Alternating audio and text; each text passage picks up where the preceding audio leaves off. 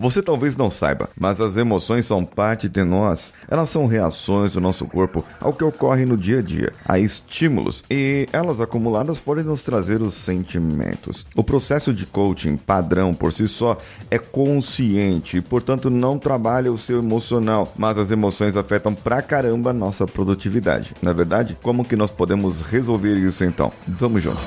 Você está ouvindo o Coachcast Brasil. A sua dose diária de motivação.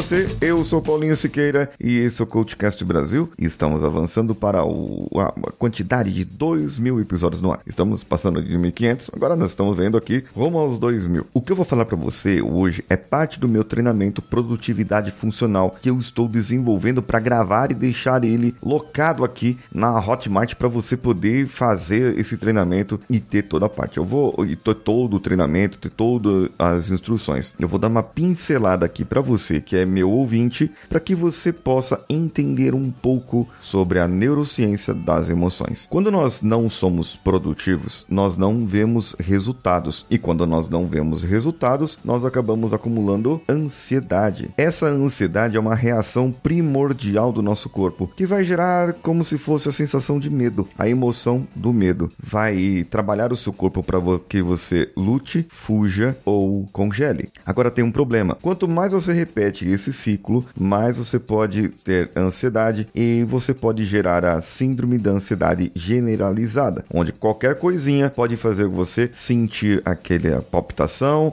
pode sentir tremores. Se for atribuída ao trabalho, chamamos de burnout, e se for atribuída a outros pontos, a, a outras áreas, é só ansiedade mesmo. E também ela pode evoluir para o pânico, e isso é bem importante você trabalhar. O nosso cérebro, ele tem dois lados, só que os dois lados trabalham em conjunto. Lembra de uma teoria que tinha, que falava que tinha um lado esquerdo e o lado direito do cérebro. Isso não existe. O que existe é que o cérebro, ele é um órgão e várias partes dele podem ser responsáveis para trabalhar todas as suas funções. O cérebro tem bilhões e bilhões de neurônios e os neurônios são distribuídos em alguns grupos. Esses grupos, eles são responsáveis pelo que nós fazemos no dia a dia. Por exemplo, temos o grupo da vigília, temos o grupo da resposta dos estímulos, que é o grupo que responde para quando você vê algo, ouve algo, ou tateia, ou sente o gosto de alguma coisa. E temos o grupo que é, é responsável por inibir a distração. E é nesse grupo que nós focamos aqui na, na parte emocional da produtividade, onde você precisa de ter é, aplicativos para inibir a distração, para que você não se sobrecarregue tanto pelo mundo moderno. E aqui você faça um treinamento de foco e atenção. Tudo isso vai trazer para você um comportamento. Esses comportamentos nossos podemos ser os automáticos, que é a respiração, a, o seu batimento cardíaco, tudo isso automático. Ou comportamentos controlados, que são os comportamentos que você pensa para fazer, pensa para realizar. Tudo isso pode trazer falhas atencionais por causa da sua habituação, porque você está em falta de alerta, porque você